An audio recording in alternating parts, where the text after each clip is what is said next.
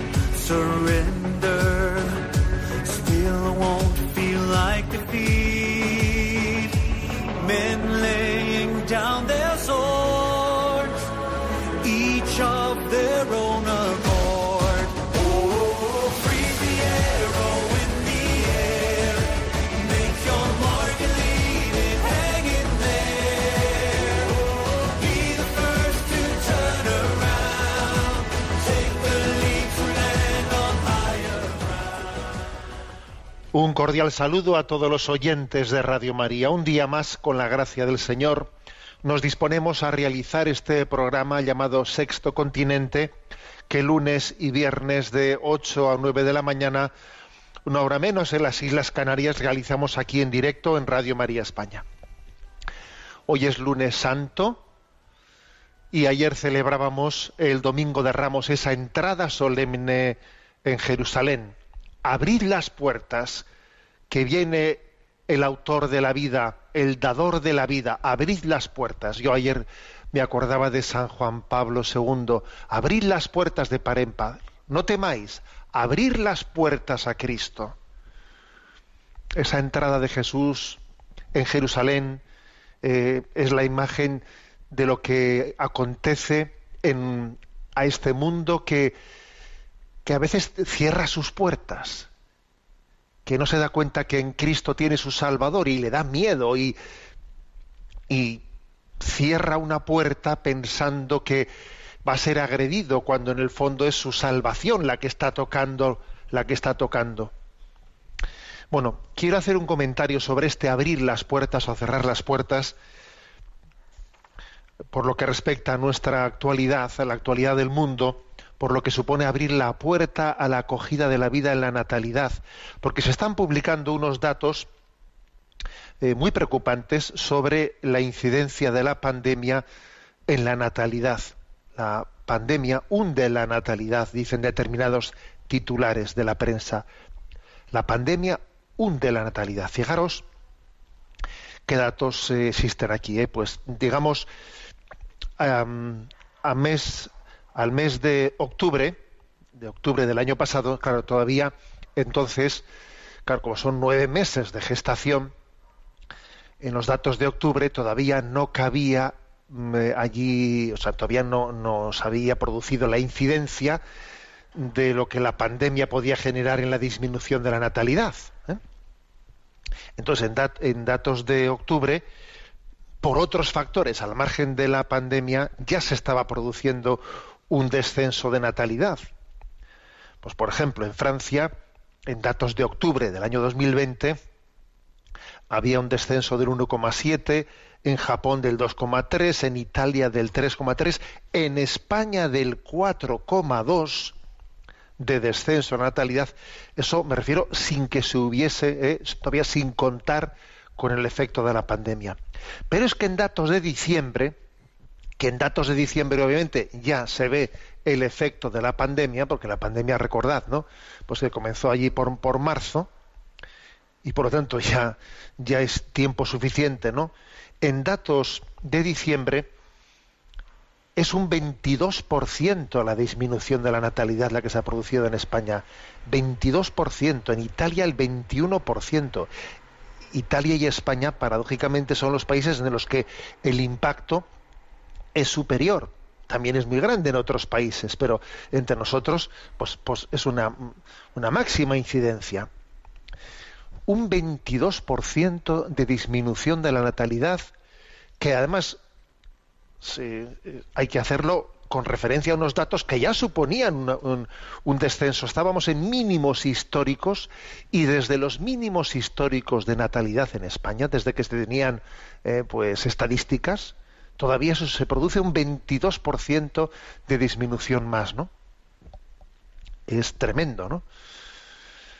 Y yo, vamos, viendo estos datos, pues por una parte he recordado ese abrir las puertas y por otra parte he recordado esas reflexiones pues que en el inicio de la pandemia hacíamos. Recuerdo que en este programa lo habéis escuchado más de una vez, como el obispo de, de Ars, de esa diócesis del Santo Cura de Ars en Francia, Monseñor Pascal Roland, cuando comenzó esta pandemia, dijo una expresión por la que le cayó un buen chaparrón encima, una expresión que se, demuestra totalmente profética, ¿no? Más que a la pandemia del coronavirus, debemos temer a la pandemia del miedo. Es la pandemia del miedo lo que ahora nos cierra la vida, cierra las puertas, ¿no? Claro, uno dice, vamos a ver, ¿qué tiene que ver eh, la pandemia eh, la pandemia del coronavirus con que nosotros nos cerremos a la vida, ¿no? A ver, es que es que mis hijos el día de mañana es que el mundo va a estar siempre de COVID. Es que el, COVID va, a quedarse aquí para siempre, por si acaso nos cerramos a la vida. Pero, ¿qué tiene que ver una cosa? Es el miedo el que genera el cerrarse a la, a la transmisión de la vida. Es el miedo. Insisto, es el miedo, porque si alguno dijese, no, pues que pueden ser los problemas económicos, sí, claro, claro que los problemas económicos incidirán, pero es que en las clases sociales altas o, o desahogadas económicamente, ¿eh? El descenso de natalidad es el mismo, si no mayor, si no mayor todavía. O sea, que no es, que no, este no es un cálculo o, no hay una causa-efecto de tipo económico, es el miedo el que ante una pandemia nos cierra a la transmisión de la vida. En tiempos difíciles a lo que más debemos de temer es al miedo. Es eh, lo más difícil de vencer en esta vida no son los retos médicos, no son los retos económicos. Lo más difícil de vencer son los miedos, que tienen mucho de irracional, que, que, nos llevan a cerrarnos, ¿no? ¿Cuántos tesoros perdemos por el miedo? ¿Cuántos tesoros perdemos por el miedo a perder, a perder seguridad, ¿no? Como la Sagrada Escritura nos dice, y no les tengas miedo, que si no yo te meteré miedo de ellos. Y es que acontece, está aconteciendo esto. En la medida en que no vencemos, en que no confiamos en Dios, estamos apresados por los miedos. El diablo engorda con nuestro miedo. Y Jesús nos dice, no temáis, abrid las puertas. Dice Josué, capítulo primero, versículo 9, lo que yo te mando es que tengas valor y seas valiente. No tengas miedo ni te acobardes, que contigo está el Señor tu Dios, en cualquier cosa que emprendas en tu vida. Y como no, ¿no? en esa transmisión de la vida, en ese ser padre y madre, Dios está contigo. Abre las puertas a la vida que viene Jesucristo, no tengáis miedo. Hoy más que nunca no se hace actual y necesaria ese, ese gran anuncio de la confianza en Jesucristo que toca nuestra puerta y así lo ha hecho en este domingo de Ramos. No temáis, abrid las puertas de par en par a Jesucristo. Sexto Continente es un programa que tiene interacción con los que son usuarios de redes sociales en Instagram y en Twitter a través de la cuenta arroba obispo munilla, a los que son con los que son usuarios de Facebook a través del muro que lleva mi nombre personal de José Ignacio Munilla. Recuerdo que los programas anteriores de Sexto Continente están a vuestra disposición tanto, tanto en el podcast de Radio María como en la página web multimedia www en ticonfío.org, donde allí están entrelazados en el apartado Sexto Continente, los programas y otras muchas eh, pues, materiales de evangelización que vamos generando. Bueno, vamos hoy a, a concluir, Dios mediante, con estábamos haciendo un repaso un repaso, eh, bueno, no es posible hacerlo con detalle porque sería eh, quizás excesivamente largo, pero sí hemos hecho ya dos programas anteriores exponiendo, pues yo os decía, perlas, pues eh, aquí hay muchas perlas, ¿no? En el informe del Comité de Bioética de España sobre la ley de eutanasia. Y yo he ido por ahí, pues, extrayendo muchas perlas, ¿no?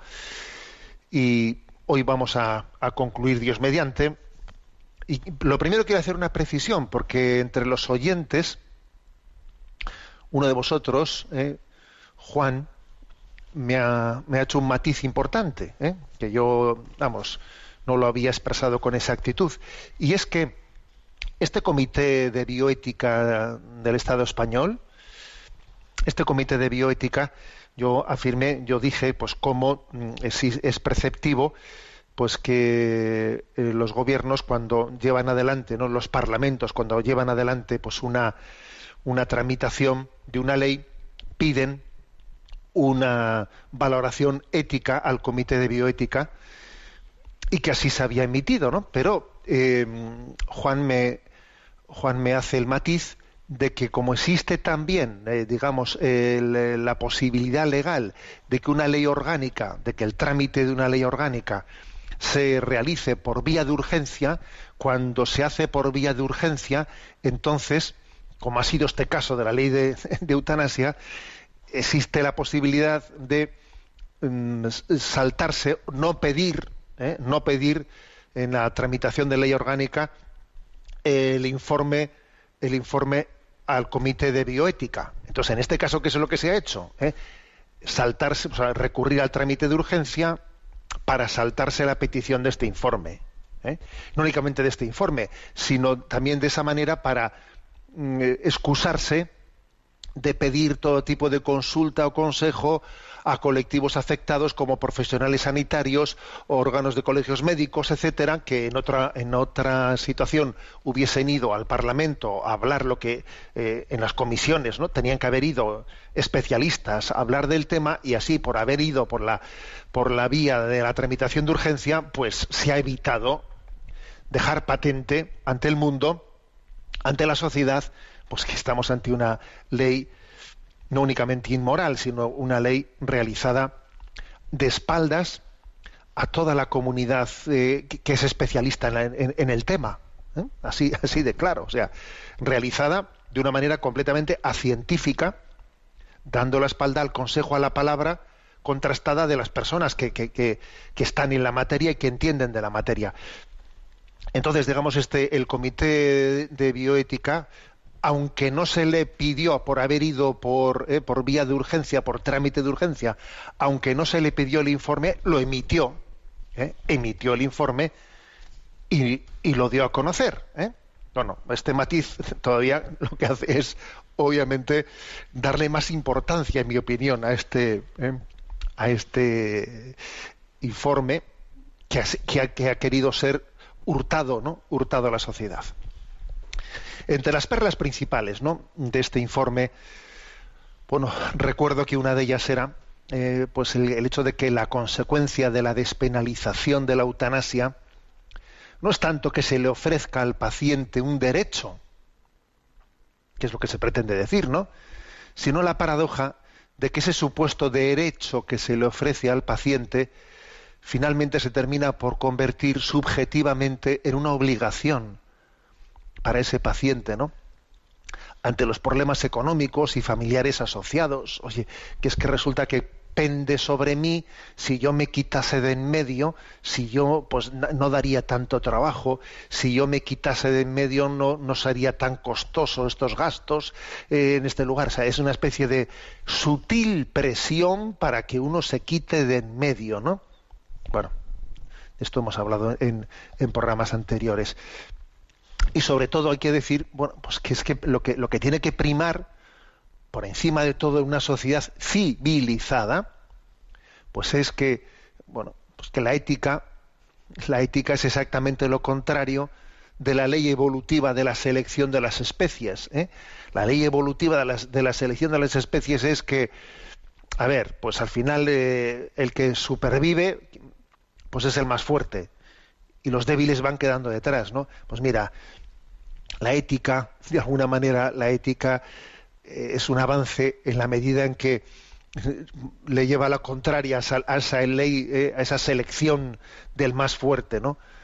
La ética es una conquista de la humanidad para defender a los débiles en su fragilidad y vulnerabilidad, ¿no? Es curioso que ahora, ¿no? Se plantea, pues, una ley que que nos, nos lleva a olvidar, ¿eh? nos lleva a olvidar pues que lo que dignifica una sociedad es su apuesta por los más débiles, ¿eh? por los que digamos no salen adelante por selección natural de fuerzas. Bueno, me parece también muy interesante eh, lo que este informe del, del Comité de Bioética de España dice con respecto a los cuidados a los cuidados paliativos donde dice, a ver, lo lógico sería que, claro, esto es un tema que durante el mínimo debate que ha existido, repito, mínimo debate que ha existido, porque claro, es curioso que se haya recurrido a esta fórmula de vía de urgencia, ¿eh? vía de urgencia, y además estando la población eh, bajo una pandemia, muriendo decenas de miles de personas y añadiéndole todavía una ley de eutanasia. Bien, pero en medio de ese mínimo debate se ha insistido mucho por parte de la oposición, eh, que es una afrenta, el aprobar una, ley de eutanasia cuando no se han implementado los cuidados paliativos suficientemente en nuestra sociedad. Y en efecto, con, con todo matiz, ¿no? Este informe del Comité Nacional de Bioética, pues dice, como por ejemplo, lo lógico sería pues que, que, una, que una política sanitaria eh, de un gobierno que integre los cuidados paliativos, que por ejemplo que hubiese asegurado que los planes de seguro médico integren los cuidados paliativos como un componente de su programa. O sea, fijaros, o sea, resulta que se está ahora introduciendo, ¿no? El gobierno está queriendo introducir como como servicios mínimos obligatorios eh, las reivindicaciones LGTB en los seguros médicos. Y resulta que los cuidados paliativos no están incluidos como obligatorios dentro de los planes de seguro médicos. ¿eh? Que eso sería algo, algo básico, ¿no? Bueno, eh, no únicamente eso, sino el hecho de que no exista por parte del Ministerio de Sanidad y Educación el reconocimiento de la especialidad o subespecialidad de, esa área de cuidados paliativos, ¿no? Como ocurre en la mayoría de los países de nuestro entorno, lo cual es, lo es fundamental, ¿no? Para el desarrollo, o sea, que, que exista esa especialidad médica. Que otro, otro dato muy, muy concreto ¿no? que se ofrece es que la falta de regulación, que es muy notoria, ¿no? la falta de regulación en la formación de los profesionales por parte del Ministerio de Sanidad y Educación. ¿eh? Por ejemplo, se da, se da unos datos aquí que son tremendos, ¿no? que siendo así, que según los planes del espacio de Bolonia se dice que el, tema de la formación en los cuidados paliativos debe ser troncal y obligatoria en las facultades de medicina y enfermería. ¿eh? Sin embargo, en España, de 41 facultades de, medicina, solo 21 imparten la asignatura de cuidados paliativos y únicamente 8 lo hacen con carácter obligatorio incumpliendo así la normativa europea al respecto. O sea que existe una normativa europea ¿eh? para que los cuidados paliativos formen parte de la formación troncal y resulta que en España, fíjate cómo estamos, ¿no? Y estando así, ahora metemos una ley de eutanasia. El tema es gordo, ¿eh? El tema es gordo. De, lo que esto supone, que llegue una ley de eutanasia sin que se haya implementado. ¿eh? Voy a repetir estos datos que son tremendos, ¿eh? Bueno, eh, los datos son que en España de 41 facultades de medicina, Es posible que existan hoy algunas más porque estos datos eh, son del año 2015 y existirán más facultades de medicina, pero solo 21 imparten la asignatura de cuidados paliativos y únicamente 8 lo hacen con carácter obligatorio. ¿eh? Cuando, como digo, pues eh, los planes de Bolonia exigen que sea una asignatura troncal para todo el mundo. En definitiva, que la cobertura de los cuidados paliativos en España, por lo menos, por lo menos, no llega en este momento a un 50% de la población. Fijaros lo que supone que cuando un 50% de la población no llega a esos cuidados, se introduzca esta ley de eutanasia. Bueno, y voy a, voy a decir una otra, otra, digamos, perla, ¿no? Otra que yo creo que es una perla que, que, es gozoso ver cómo un comité de bioética también entra en este aspecto, ¿no? Y es el tema humano existencial. El tema humano existencial, es decir, es que eh, cómo el tema de la eutanasia supone, o sea, que nos hagamos ver, que uno diga, oye, háztelo ver, como se dice popularmente, ¿no? Háztelo ver, o sea, es decir, en el fondo que, que pueda existir demanda, demanda de eutanasia, eso deja patente, posiblemente existe menos demanda de eutanasia de la que se pretende, eh, a la que se pretende, digamos, hacer eh, referencia, pues como una justificación de la, eh, porque así ocurrió también con el aborto, ¿no? Es que hay montones de abortos clandestinos. Luego se aprobó la ley del aborto y se demostró que eran muchísimos menos de los que se decía que había clandestinamente, muchísimos menos. Lo que sí que es cierto es que poco a poco van creciendo, porque lo que hace, o sea, no, no es la realidad la que justifica la ley, más bien es la ley la que acaba provocando la realidad. ¿eh? Bueno, pero en cualquier caso, si hubiese ¿eh? esa demanda tan grande ¿no? de, de eutanasia que dicen, con la cual pretenden justificar la ley, eso dejaría patente de que hay una crisis existencial. Abordemos la crisis existencial ¿Por qué no nos tomamos en serio de dónde viene esa crisis existencial? Para que alguien diga, tenemos que eh, recurrir a una ley de suicidio asistido. Entonces, este, este documento habla de este, de este aspecto, eh, de, del aspecto de decir, eh, hay que fomentar la, esperanza, hay que fomentar la esperanza. Y hay que entender la salud dice la salud integral no como un bienestar, sino como un bien ser. Me ha hecho gracia esta expresión, ¿eh? me ha parecido potente. Nosotros hablamos de, en esta cultura actual, bienestar, bienestar. En vez de bienestar, deberíamos hablar de bien ser. No estar, sino ser. El término bienestar verdaderamente forma parte de, de una cultura de la frivolidad de la superficialidad. El bien ser es otra cosa. ¿eh? El bien ser, el ser está por encima del estar. ¿Qué tal estás? Bueno, estoy bien, estoy mal, pero mi ser está por encima del estar. Y este es el, este es el problema, ¿no? Parece potente esta, esta reflexión el, el informe menta a Víctor Frank, el famoso psiquiatra austriaco, el que nos ha hablado, el que ha, subrayado hasta qué punto la, la mayor eh, la mayor clave, ¿no? La clave determinante para que alguien afronte afronte lo, todos los retos de la vida es la clave del sentido. O sea, hay algo mucho peor que el sufrimiento, que es el sufrir sin sentido. ¿Mm? Entonces la lo determinante es esto. A veces, eh, dice este informe, mentando a Víctor Frank, paradójicamente, es la llegada del sufrimiento la que a uno le, le requiere buscar un sentido. Igual estás viviendo sin sentido y claro, y el, y el sufrimiento puede provocar dos cosas. Que uno quiera borrarse del mapa, ¿eh?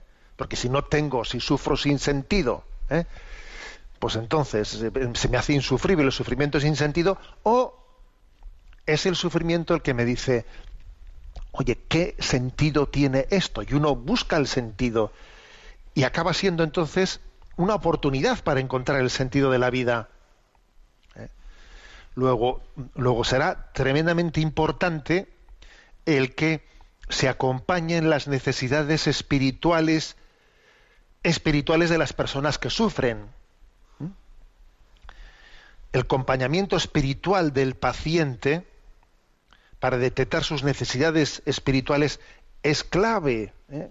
Y así lo, lo, subraya este informe, ¿no? Y entonces, acompañar, o sea, acompañar espiritualmente. Acompañar es una forma de humanizar. Lo que ocurre es que, claro, que acompañar no es dar, sino darse, dar de sí. Y en el ámbito de la salud, eh, pues no, no consiste solo en hacer algo por alguien, sino en hacer algo con alguien. Y esto obviamente supone, como os podéis imaginar, un gran compromiso. Esto es mucho más fácil que el decirle, venga, eh, te metemos en un protocolo de eutanasia. Porque quien acompaña reconoce a menudo que también él es vulnerable y que él es un sanador herido, un sanador, sanador herido. Pues eso es lo que es un sacerdote, por ejemplo, eso es lo que es un acompañante espiritual, es un sanador herido, ¿no? Que, toca su propia, su propia vulnerabilidad, ¿no? Entonces, el tema de... Eh, este es un tema clave, ¿Os dais cuenta que al mismo tiempo en el que, por ejemplo, estamos poniendo palitos en la rueda a la asistencia espiritual en los centros sanitarios, muchos centros públicos, ¿no? los que existen servicios espirituales de acompañamiento eh, en nombre del laicismo, se va poco a poco poniendo palitos en la rueda, palitos en la rueda, para que los capellanes, para que los servicios eh, de acompañamiento espiritual lo tengan más difícil y más difícil para, para estar en los, en los hospitales, para acompañar a los que sufren. Al mismo tiempo que, que se hace eso, se facilita, ¿eh? se facilita el que alguien sencillamente pues, pueda eh, dar por bueno, dar por opción, opción sensata, el que yo decido dimitir de la vida porque este sufrimiento para mí me resulta eh, pues insoportable, es refractario, yo no puedo con él y entonces me, quito de en medio. Cuando hemos dificultado más y más el acompañamiento, el tema es muy gordo. ¿eh? Eh, el documento aborda en un capítulo mm, un tema muy delicado, que es el de la sedación paliativa y el sufrimiento existencial, espiritual, extremo y refractario. este es un, punto, el punto 9.5 de este, de este documento, muy delicado, pero que lo aborda, ¿no? La sedación paliativa, ya como, como sabéis, es la disminución deliberada de la conciencia de la persona enferma. Una vez obtenido el oportuno consentimiento, ¿no? mediante la administración de los fármacos indicados, eh, pues para intentar evitarle un sufrimiento insostenible causado ¿no? pues por síntomas refractarios. El término refractario mmm, viene a significar insufrible. Cuando le resulta insufrible, ¿no? pues se recurre a una sedación pali paliativa. ¿no? Bueno, pues que cuando es así, cuando el sufrimiento es insufrible, el médico debe de, debe de aplicarlo, ¿no? Pero claro, eh, dice el documento, bueno, por una parte hay que tener siempre una diferencia, diferenciar claramente, no de manera nítida, la, la frontera entre sedación paliativa e eutanasia, porque claro, la sedación es buscar disminuir el nivel de conciencia con la dosis mínima necesaria de fármacos para evitar que el paciente tenga unos síntomas refractarios de sufrimiento de sufrimiento pues digamos insostenible, ¿no? Mientras que la eutanasia es buscar deliberadamente la muerte anticipada administrando unos fármacos o dosis letales o lo que sea. Hay una diferencia esencial. Pero al mismo tiempo también el documento habla diciendo, ojo, porque el recurrir a una sedación eh, paliativa, ¿no? por motivo de que uno tiene un sufrimiento existencial, existencial, porque claro, hay que distinguir entre lo que es dolor y sufrimiento. El dolor, eh, el dolor es, tiene un componente más objetivo. Tiene un componente más objetivo que me duele, claro, pues por motivo de un cáncer o lo que sea, tengo un dolor físico, ¿no? Bien, es verdad que luego también el, ante un mismo dolor físico subjetivamente hablando, de la capacidad que tiene uno de sobrellevar un dolor y otro dolor, hacen que al final el objetivo sea muy distinto. De acuerdo, bien, pero en el dolor, por lo menos hay un punto de origen objetivo, ¿no? Físico, biológico, quiero decir, biológico. Mientras que el sufrimiento tiene un factor que es más, más subjetivo, porque el sufrimiento ya depende, depende de cómo, de que tú que tengas una familia que, te respalda, con la que te sientes respaldado. El sufrimiento también depende de bueno, pues del grado de paz interior que tengas, el, el, sufrimiento depende de aspectos más espirituales, digamos, más espirituales, no tan biológicos, ¿no? El dolor tiene un componente más biológico, aunque como he dicho también tiene muchos factores eh, subjetivos, pero el sufrimiento tiene un componente mucho más, digamos, de tipo espiritual subjetivo, ¿no? Y entonces, claro, dice uno, es muy delicado y lo, aborda el, derecho a, a, recurrir a la sedación paliativa. No digo la eutanasia, que por supuesto la eutanasia pues, es inmoral, ¿no? Pero el derecho a recurrir a la sedación paliativa para intentar aliviar un sufrimiento existencial refractario, que eso obviamente no, pues entra en un campo que dice, a ver, es que aquí hay una, aquí hay unas causas que originan este sufrimiento que no están bajo responsabilidad médica, o sea que, por ejemplo, un fracaso sentimental, un fracaso económico, profesional. A ver, tendrá, es que va a ser el médico, va a ser el médico el, que va a aplicar una, una sedación paliativa, aunque no sea una eutanasia, una sedación paliativa, porque una persona tiene un grado de sufrimiento que, que, que, no sabe sobrellevar y entonces va a tener que ser el médico. Oiga, no, será eso, eso, eso está fuera de lugar. Tendrá que recurrir a otra pues, a otras instancias espirituales, ¿no? Para que le ayuden a sobrellevar eso. Entonces, con mucho matiz, ¿eh? con mucho matiz, eh, matizando mucho, pues eh, este documento dice, a ver, no, no, es propio, no se le puede pedir al médico que él sea el que, el que dé la, la, solución, la solución médica fármaca para, para dar respuesta a un sufrimiento existencial refractario aunque es verdad que ese sufrimiento existencial refractario puede tener eh, consecuencias, digamos, eh, médicas físicas a las cuales el médico sí tendrá que hacer, que hacer frente. Pero es que se necesita una respuesta integral, se necesita una respuesta integral ante el sufrimiento. Lo que no puede ser es, por ejemplo, lo que está pasando en Estados Unidos, que la gente sufre por su vacío existencial, por su, sus fracasos matrimoniales, mmm, por esto y entonces eh, a empastillarse, empastillarse y empastillarse. Oiga, eso, eso no puede ser la solución. Que nos empastillemos para intentar aliviar el sufrimiento que tenemos pues, por, por el fracaso existencial de nuestra vida. Sin quitar que el médico, el médico tendrá también que puntualmente hacer eh, eh, bueno, como que porque todo tiene al final, aunque tenga un origen espiritual, tiene también consecuencias consecuencias somáticas de nosotros, pero claro, tiene que ser abordado globalmente. ¿Mm? Bueno, o sea que es que me parece me parece algo muy importante.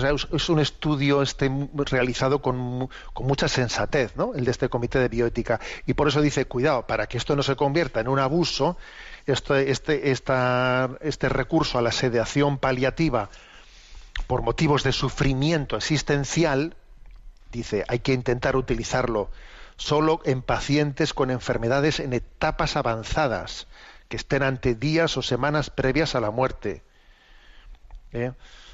Segundo, que eh, dice, eh, no se debe de dar así de inmediato la sedación, digamos, eh, continua, sino Mm, después de haber hecho ensayos repetidos de sedación puntual. Si se le puede sedar puntualmente, no, pues durante unas horas, etcétera, ¿para qué hay que dar una sedación, digamos que no tenga que no tenga retorno? Pero qué sentido tiene eso de una sedación en la que ya va a perder la conciencia y no va a retornar si se le puede dar una sedación, una sedación puntual, ¿eh? Bueno, entonces dice, y antes de calificar un sufrimiento eh, como, como digamos, refractario, como incontenible, hay que tener muchas mm, re- repetidas evaluaciones por parte de acompañantes, dice, psicológicos y espirituales para ver de qué manera ese sufrimiento de esa persona se le puede sobrellevar, se le puede ayudar a sobrellevar, ¿no? Bueno, como veis, creo que son reflexiones eh, muy sensatas. Y por cierto, dentro de la sensatez ¿eh? de las reflexiones, al igual que este informe, ¿no? Decía cómo en el código, ¿eh? el código penal español, de hecho, de hecho, pues eh, ya hay, ya está incluido, o sea, antes de, la introducción de la ley de, la eutanasia, pues por supuesto que eh, la eutanasia o suicidio asistido estaba considerada como delito y estaba penada, pero no estaba penada al mismo nivel que está penada un homicidio cualquiera, porque se entiende, el legislador ya entendía, según un principio de, conmiseración ¿eh? y de misericordia ¿eh? y de sensibilidad, ya entiende que el que ha recurrido a una eutanasia está, está en una situación emocional eh, pues bueno, muy fuerte, en la que no se le puede pedir el mismo nivel de responsabilidad, ¿eh? Pues que, que el que ha cometido un asesinato fríamente por, por, eh, unos motivos económicos o, o- o de terrorismo, yo qué sé, ¿no? Y ya el tipo de pena, el tipo de pena que se le ponía era muy inferior, que, que incluso, eh, que incluso suponía muchas veces no ir a prisión, ¿eh? pues bueno, no ingresar en prisión. Bueno, o sea que de facto ya la legislación anterior ya entendía ¿eh? que aunque tiene aunque debe de ser un delito ¿eh? Pero sin embargo no bueno se, tiene en cuenta esos factores emocionales no que pueden limitar la responsabilidad ¿no? de un acto un acto profundamente inmoral insocial pero incluso este documento añade una cosa más ¿eh? que me ha parecido también interesante el, el comité de bioética propone a ver eh, antes de aprobar ustedes una, una ley de eutanasia que lo que hace es implementar toda una serie de, de porque van a ¿por qué se dice que después de la aprobación tarda tres meses en implementarse ahora mismo según yo hago este programa ya está aprobado ¿eh? se, se publicó en el boletín el día 25 de marzo en España paradójicamente el día la jornada de la vida y hay tres meses para que se implemente la ley. ¿Por qué tres meses para que se implemente? Pues porque se ponen servicios, fíjate, hay servicios ofrecidos, ¿eh? ofrecidos para quien venga aquí a pedir un suicidio. Entonces, antes de hacer esa barbaridad de poner, ¿eh? de encauzar, ¿no? De que tú llegues a un sitio y te diga, a ver, eh, ¿a qué, ¿dónde ha pedido usted cita? Yo pido cita para, no, yo pido cita para que me maten. A ver, que es que la cosa es así. Antes de hacer eso, dice el comité, por Dios, prueben ustedes otras cosas, por lo menos. Y, por ejemplo, fijaros lo que dicen, ¿eh? Prueben ustedes a poner fin anticipado al enjuici- al enjuiciamiento penal por eutanasia, que de hecho esto en el Reino Unido ya se ha hecho, que supone, ¿no? Ahí en el Reino Unido se aprobó unos criterios vinculantes de las autoridades policiales y judiciales encargadas ¿no? de investigación de los delitos relacionados con el suicidio, y en ellos se establece que, pese a la prohibición penal ¿eh? del auxilio al suicidio, en determinados casos concretos pueden concurrir factores ¿eh? que hagan, bueno, pues que informen en contra del enjuiciamiento de las personas. O sea, es decir, pruebe usted hacer, a hacer la prueba de que aunque sea delito, bueno, pues eh, eh, sea un sigue siendo un delito, pero igual tenemos la capacidad de, de decir que no se persiga, que no se persiga. Pero no haga usted la barbaridad de aprobarlo como un derecho, como un derecho, y de poner servicios para ello en los hospitales. Por Dios, antes de llegar a eso, haga usted la prueba que han hecho en el Reino Unido. Porque por lo menos no, no hace usted el efecto llamada. ¿eh? El efecto, el efecto llamada, ¿no? O sea, lo, lo que es increíble es que vayamos a tener, ¿no? En un seguro médico que te incluye los servicios para morir de eutanasia y no te incluye el seguro los servicios de, de cuidados paliativos. Es que es gorda la cosa, ¿eh? Bueno, mm, como veis, también esta propuesta esta propuesta del Comité de Bioética mirando al Reino Unido diciendo, bueno, hágase, claro que esto también dice, dice, no se le escapa al Comité de Bioética que esta opción podría acarrear los mismos problemas que se han ido detallando anteriormente, pero por lo menos, o sea, es decir, por lo menos eh, hagan la prueba, pero no, no, no hagan una ley que lo implemente como derecho. Claro, en el fondo aquí lo que está diciendo es, bueno, una no persecución del delito, pero, pero declarémoslo como delito. ¿eh?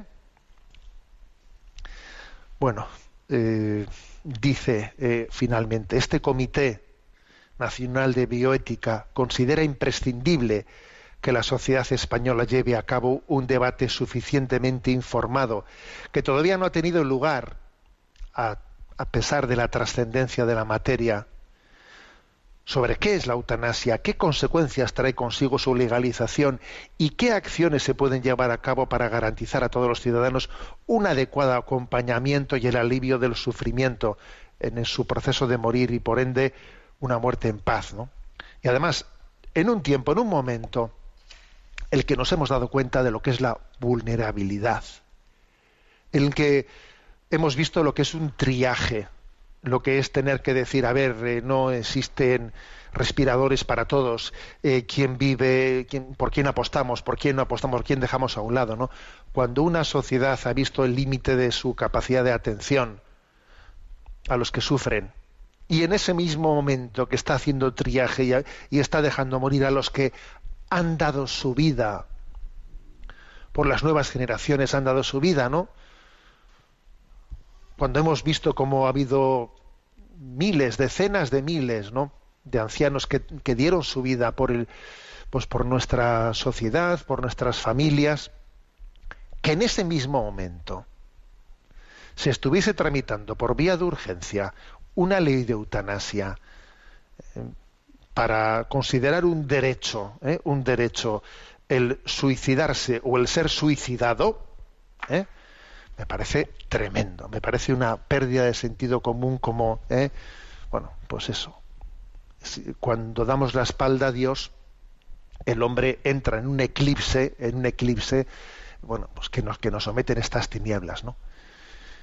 Y entonces, ¿qué es lo que yo se me ocurre decir como, como palabra última? Pues mira, desde mi situación de postración, lo que la, esperanza cristiana dice es lo que este canto de Marcela de María y Campos, que en alguna ocasión ya lo puse en este programa, dice, tú estás en una cama, tú estás en una situación de postración, tú puedes seguir amando.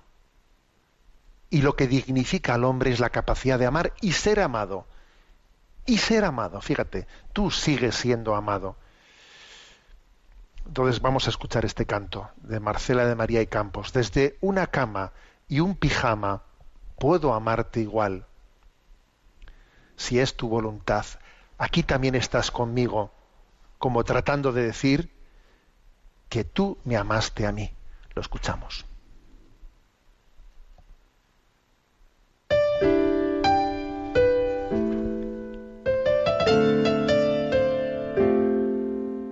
Desde una cama y en pijama puedo amarte igual. Desde una cama y en pijama si es tu voluntad.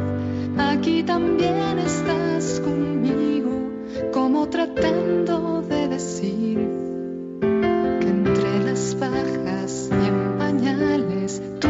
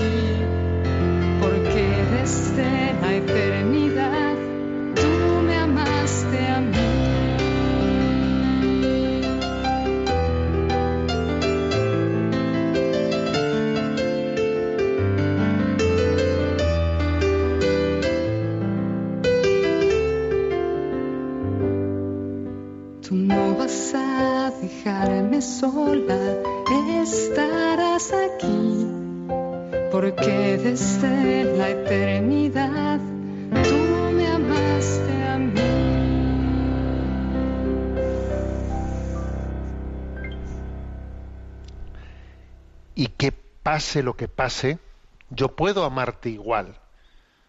Y pase lo que pase, será tu voluntad. Abramos las puertas de par en par a Cristo, demos un acto de confianza a Dios en nuestra vida, ¿no? Sagrado corazón de Jesús, en ti confío. Lo decimos así cuando hemos concluido estas, estos programas de reflexión sobre el tema de la eutanasia. Bueno, aunque sea muy brevemente, eh, tenemos a Mónica en la emisora. Sabéis que hay un correo electrónico sextocontinente arroba radiomaria.es al que podéis hacer llegar vuestras consultas. Y vamos a presentar algunas de las que hemos seleccionado. Buenos días.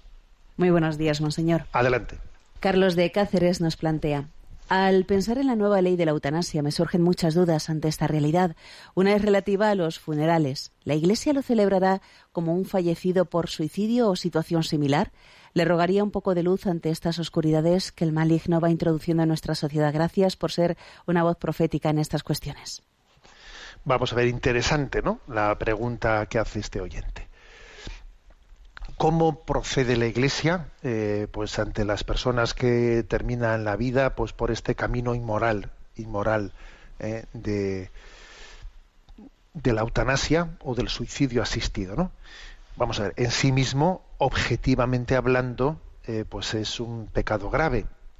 Otra cosa es que, bueno, pues el grado de culpabilidad que tenga alguien eh, dentro de sus capacidades de comprensión de la realidad, emocionalmente, pues cómo, qué grado de dominio tenga de su propia voluntad, etcétera, etcétera, no entramos, obviamente, la Iglesia no entrará nunca en, la, en el juicio, en el juicio interior de las personas. La Iglesia no nos juzga, pero sí hace un juicio sobre los hechos, sobre lo que es inmoral. Entonces, um, por eso la Iglesia hace una distinción clara. La, eh, se puede dar los sacramentos, los últimos sacramentos, la unción de enfermos y la, la recomendación del alma, eh, etcétera, se puede darle a alguien que va a morir de eutanasia. Bueno, mire, llamen, llamen al capellán que le van a aplicar la eutanasia y entonces que venga a darle los sacramentos. No, la Iglesia en ese caso no puede dar los sacramentos, no los puede dar. Pues porque para recibir un sacramento hay que estar en una situación objetiva, ¿eh? objetiva de, gracia de Dios y, y sin, sin, juzgarlo lo interior, objetivamente es algo contrario, ¿no? Con lo cual, en ese, en ese caso, la Iglesia dice no se puede administrar los sacramentos a alguien que después de que le admite los sacramentos va a cometer objetivamente un pecado grave. Porque obviamente no existe ningún propósito ni de, de- enmienda. ¿eh? Más aún, el documento Samaritanus Bonus que ya presentamos en, esta, en este programa de Sexto Continente dice que no es prudente que un sacerdote esté allí presente pues en el momento en que alguien está eutanasiado, está siendo eutanasiado, ¿no? Como si en ese momento, con su presencia, estuviese aprobando ese momento. Los sacerdotes, por ejemplo, están, están presentes pues, en el momento de la cremación de un cadáver, por ejemplo, claro, ya, ya, pero es- estar presente en el momento en que se comete una barbaridad, como si tú en ese momento la, est- la estás bendiciendo, no parece prudente eso. Ahora, sin, embargo, la pregunta, ¿y se, ¿y se celebra el funeral? ¿La Iglesia celebra el funeral por una persona que ha muerto con eutanasia? Sí, el funeral sí lo celebra, claro que lo celebra, porque un funeral no es tanto darle un sacramento, no, no es tanto, no, no es darle un sacramento a una persona que para recibirlo tenga que estar en gracia de Dios o en estado objetivo de gracia. Un funeral es la oración de la comunidad cristiana por una persona. Este, por este, y la Iglesia pues, pues, of- ofrece un funeral por todos y- y por todos, ¿no? Vamos, que si por ejemplo incluso alguien, ¿no? Fijaros, si alguien muere, que esto ha ocurrido, ¿eh? si alguien muere poniendo una bomba, una bomba asesina para hacer daño a los demás, y fíjate, el momento en que está colocando la bomba, le estalla y le mata, ¿no? Vaya, un terrorista. A ver, la iglesia, la iglesia, si los familiares de ese terrorista ¿eh? le piden a la iglesia que celebre un funeral para rezar por esa persona, celebra el funeral. Claro que lo celebra, hombre, pues porque estamos rezando por él. Y habrá que rezar en este caso, además, diez veces más por él, por la situación tan dramática en la que ha muerto. Pero es que eso es un funeral, no es recibir un sacramento. ¿Eh? Entonces, esta distinción, pues es básica. ¿eh? Adelante con la siguiente pregunta. Marcos nos pregunta, buenos días, monseñor. Quisiera preguntarle qué opina usted de los monitores de fertilidad. Como sabe, son unos aparatos que permiten señalar con precisión los días fértiles de la mujer y pueden ser utilizados como apoyo a los métodos naturales para la regulación de los embarazos. Ánimo en su ministerio, la paz. Sí, a ver, eh, el hecho de que existan eh, pues una serie, digamos, de dispositivos técnicos eh, o mecánicos eh, para medir parámetros de, de los métodos naturales, no propios de los métodos naturales del conocimiento de cuándo el, ciclo de la mujer es fértil o es infértil, eso, el hecho de que sea un aparato mm, en absoluto, eh, lo equipara a un método artificial del control de la natalidad, en absoluto. ¿eh? Es una ayuda técnica o mecánica para llevar adelante un método natural del control de la natalidad y por lo tanto eh, conforme eh, conforme a la moralidad ¿eh? porque por otra parte pues este tipo de aparatos pues que son en el fondo lo que hacen em, lo que hacen es como una ayuda que no añade nada a lo que uno puede hacer con su, sus anotaciones, qué temperatura eh, pues tiene la mujer o, qué, o, qué, o en qué parte del ciclo está. ¿no? Esas anotaciones que uno puede hacer con, eh, de autoobservación, bueno, pues en vez de hacerlas solamente con lápiz y papel, pues ese aparato le ayudará a hacerlas un poco, a anotarlas me- mecánicamente, pero no deja de ser un método natural. ¿eh? Ese aparato lo que hace es ayudarle a la autoobservación natural de su ciclo. ¿eh? No olvidemos que los métodos naturales de control de natalidad sirven también para buscar, ¿eh? para buscar el, el mo- el momento de la, de la fecundidad. Y no olvidemos que para que los métodos naturales del control de la natalidad sean morales, se, pues, se requiere su recurso a ellos cuando existen unas razones suficientemente justificadas, ¿no?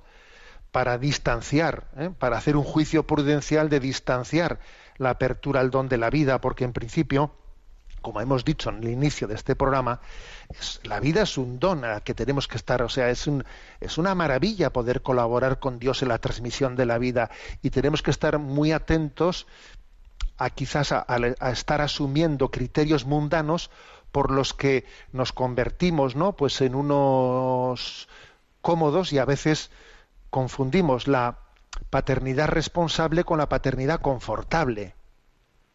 No, paternidad confortable no es aceptable moralmente. Paternidad eh, responsable sí, paternidad confortable no, porque abrirse a la vida supone olvidarse de uno mismo, supone no buscar tu comodidad, supone entender que la vida te compromete plenamente, ¿no? Pero no hay nada más importante que puedas hacer en la transmisión de la vida. Bueno, he ido un poquito más en la respuesta de lo que se me preguntaba, pero tenemos el tiempo cumplido. La bendición de Dios Todopoderoso, Padre, Hijo y Espíritu Santo descienda sobre vosotros. Os deseo a todos una fructuosa Semana Santa y una feliz Pascua de Resurrección. Alabado sea Jesucristo.